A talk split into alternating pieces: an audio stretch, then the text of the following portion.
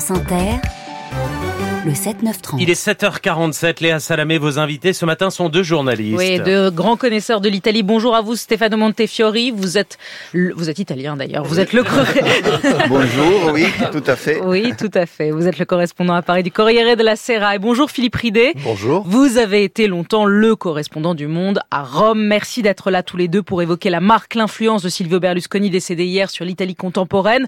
Beaucoup l'ont aimé, beaucoup l'ont détesté, mais clairement, Silvio Berlusconi a marqué l'histoire de l'Italie, a réagi hier Matteo Renzi, l'un de ses successeurs. Stefano Montefiori, diriez-vous tout simplement qu'il a été incontestablement la figure la plus importante de l'histoire italienne de ces 30 dernières années, comme le dit ce matin dans le Figaro l'écrivain italien Giuliano d'Ampoli. Euh, oui, je suis complètement d'accord, euh, justement parce que pour les mêmes raisons que vous évoquez tout à l'heure à propos de Renzi, c'est-à-dire euh, il a été énormément aimé, énormément détesté.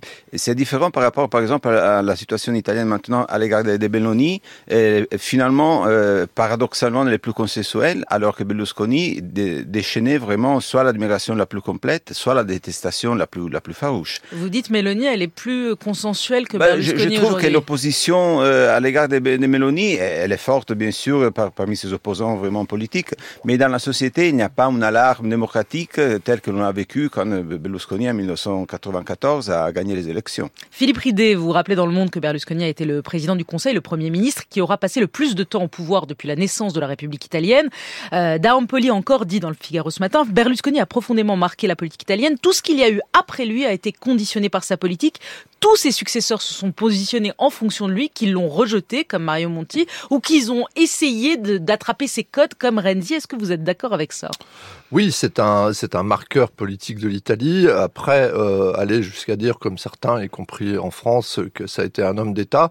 euh, là, par contre, je suis un peu plus prudent. Je pense que s'il y a deux mots qui sont Eric Ciotti hier a rendu hommage à un Ciotti, grand homme d'État. Et je pense que c'est quand même assez. Ça, ça dénote une méconnaissance de l'Italie, ou à tout le moins. En tous les cas, s'il y a deux mots qui peuvent pas être associés, c'est bien Berlusconi et homme d'État. Par contre, oui, son influence culturelle, elle est indéniable. Euh, après, euh, est-ce qu'il a haussé l'Italie vers le haut ou est-ce qu'il l'a fait descendre vers le bas? Moi, je serais plutôt sur cette dernière hypothèse. Vous êtes plus sévère. Vous, vous pensez qu'il a. sévère, oui. Et on se souvient qu'il y avait eu la, la une il y a quelques années de The Economist qui avait dit euh, l'homme qui a bousillé l'Italie. Vous, vous pensez qu'il a bousillé Oui, je l'Italie, pense qu'il qu'il n'y a à sauver il l'a pas, il l'a pas bousillé. Je pense qu'il l'a laissé plus ou moins dans l'état dans lequel il l'a trouvé en arrivant en 94. Il n'a pu faire aucune des réformes qu'il avait promises aux, aux Italiens. Pour une seule et bonne raison, c'est que toute réforme qu'il a pu initier se heurtait à un conflit d'intérêts. Je prends qu'un exemple. Comment réformer la justice quand on est soi-même le principal client des tribunaux italiens? Comment réformer le fisc quand on est un fraudeur fiscal? Comment réformer, je sais pas, l'industrie culturelle quand on est soi-même propriétaire de 30 journaux, d'une maison d'édition et de trois ou quatre télés? À chaque fois, le conflit d'intérêts l'a empêché. En plus, je pense qu'il n'avait pas chevillé au corps un grand désir de de réforme, et je pense que c'est aussi sa différence avec Mélanie, c'est qu'il n'a pas de structure politique très nette, Ni idéologique d'ailleurs. ni Et c'est sa différence avec Mélanie, qui elle a une structure idéologique très claire. Euh, vous êtes aussi sévère que Philippe Ridé, Stefano Montefiore. Bah, vous pensez que globalement il a bousillé l'Italie ou, vous il, a, il, a, il a amélioré des choses? Hmm, Je dirais que bon, son apport. euh, après, c'est difficile vraiment de, de- de tracer un bilan euh, d'un homme si complexe d'une époque si, si longue. Mais c'est vrai que par exemple, par rapport à cette notion d'homme d'État, il faut se rappeler qu'il a eu énormément de procès, plus de plus que 20 procès. et Il y a qu'une condamnation définitive, mais c'est pour pour euh, fraude fiscale. Alors un homme un homme supposé homme d'État qui a une condamnation définitive pour fraude fiscale, ça, dit quelque chose euh, soit de lui, soit de l'Italie qui pendant des décennies l'a, aimé euh, en partie éperdument, euh, même s'il y avait ces, ces problèmes avec la justice. En ça, je, trouve peut-être sa grandeur, c'est- c'est-à-dire qu'il a, su euh, convaincre les, Italiens qu'il était l'un des leurs, euh, avec cette méfiance à l'égard des impôts, par exemple, à l'égard des règles de l'État, justement. euh, Il parlait comme eux, il parlait à leur. Exactement, alors qu'il était un multimillionnaire. C'est ça la- son génie.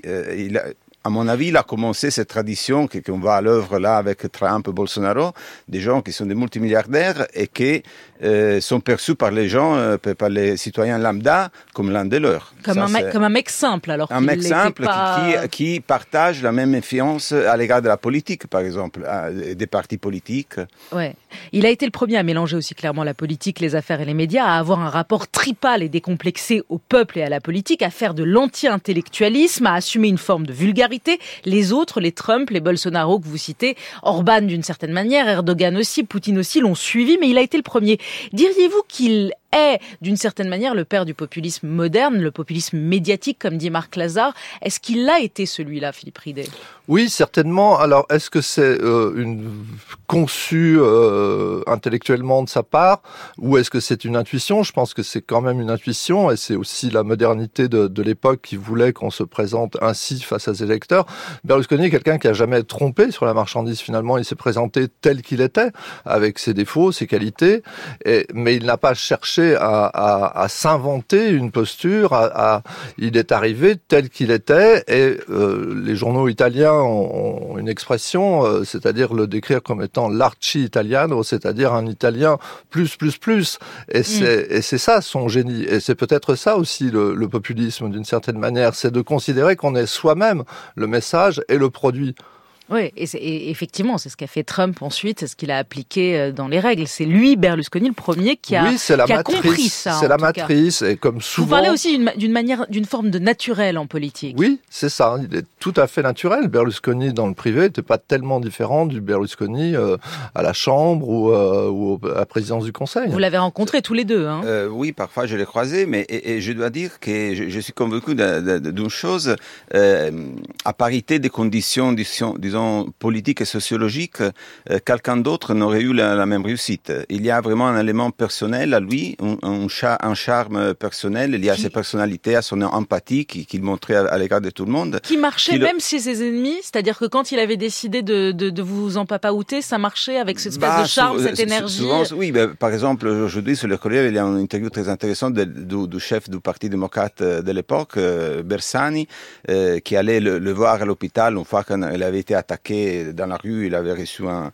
un, un petit Duomo de Milano sur, sur la figure. Il était, il Un était petit à- Duomo de. Milano. Oui, oui, oui. Sur la figure. Oui, c'est exactement ça. Il a été attaqué dans la rue, il s'est pris un dôme de Milan de la figure, donc il était à, à- à l'hôpital et Bersani, le, le chef de, le- de- de l'opposition de gauche, et il allait le voir et il parle de cette rencontre euh, à l'hôpital euh, ce matin sur le journal, donc de son ennemi politique euh, Numéro euh, un. numéro un, comme de quelque chose de, de touchant. Euh, c'est Berlusconi qui a tenu sa main à, à lui, à Bersani, pendant une demi-heure en disant ah merci. Euh, euh, et, et quand Bersani est sorti, il a rencontré une vieille dame euh, qui, lui- qui a pris les défenses de Berlusconi. Arrêtez de l'attaquer parce que Berlusconi est l'un des nôtres. Euh, donc, euh, Et voilà, et voilà. Et cette grande indulgence, Philippe Ridet, est-ce qu'elle vous a étonné? On sent Ah, quand oui. même que malgré les scandales, malgré la corruption, malgré les frasques, malgré les jeunes femmes tarifées, malgré le bunga bunga, les Italiens ont toujours eu euh, une forme d'indulgence. Ah, ils lui ont pardonné. Hein. Alors, euh, est-ce qu'ils lui ont pardonné Je suis pas certain. Euh, ils l'ont supporté et pour une bonne raison, c'est-à-dire que on s'étonne quand on arrive comme correspondant en Italie. Moi, je suis arrivé en 2008 au moment où Berlusconi était réélu pour la troisième fois. Et là, je me suis dit, mais il y a un problème. Ou c'est Berlusconi, ou c'est les Italiens, ou peut-être les deux. Et je me suis interrogé. Et puis, à force de parler à des Italiens, je me suis rendu compte que les Italiens avaient vis-à-vis de la politique un, très grand appétit, une très grande curiosité, mais qui regardaient ça un peu comme un bon match de foot. Et que peut-être... Euh, étant profondément finalement euh, anarchiste et, et pas très intéressé par l'État, l'État est toujours perçu comme étant une puissance étrangère dans sa propre famille. Je pense qu'ils ont finalement fait le calcul qu'il était préférable d'élire un clown qui faisait pas grand-chose plutôt qu'un homme d'État sérieux et qui réformait. Alors, pas un homme d'État, vous êtes d'accord tous les deux, mais avant la politique, il y a eu autre chose. Il y a eu le business. Il a commencé dans l'immobilier. Il a été le roi du béton dans les années 70. Et puis, il y a eu le foot avec la domination du Milan AC qui gagnait à peu près toutes les compétitions. Euh, et puis les médias. Il a construit un empire médiatique. Diriez-vous que Mediaset, que ces chaînes de télé ont impacté culturellement profondément les Italiens? Euh, Oui, absolument. Et, et d'ailleurs, c'est intéressant de se souvenir de, de ces années-là parce que, euh, par exemple, à, à, propos de la division de, de l'Italie entre pour Berlusconi et contre Berlusconi, par exemple, il y avait énormément de gens qui se faisaient un point d'honneur de ne pas avoir la télé en, en Italie. Ça arrivait souvent, disons, dans les élites un peu cultu, culti, cultivées. Dire, on ne prend pas la télé parce qu'on ah, veut pas la télé de. Télé parce que ça faisait chic et ça marquait un, un point de distinction par rapport à tous les autres qui regardaient les, les, les séries américaines de, les, de, de télévision de Berlusconi. Là encore, c'est important de, de, signaler que Berlusconi n'est pas sorti de nulle part. C'est-à-dire qu'on venait d'une décennie, les, les, années 60, 70, déjà très triste, les années des plombes, et aussi culturellement, il y avait un peu euh, cette chape de plomb des, des deux églises, l'église communiste et l'église catholique. Berlusconi, hein, dans les années 80, il est arrivé avec Balayer ses soubrettes, les séries Dynasty, Dallas, les gens sont devenus fous.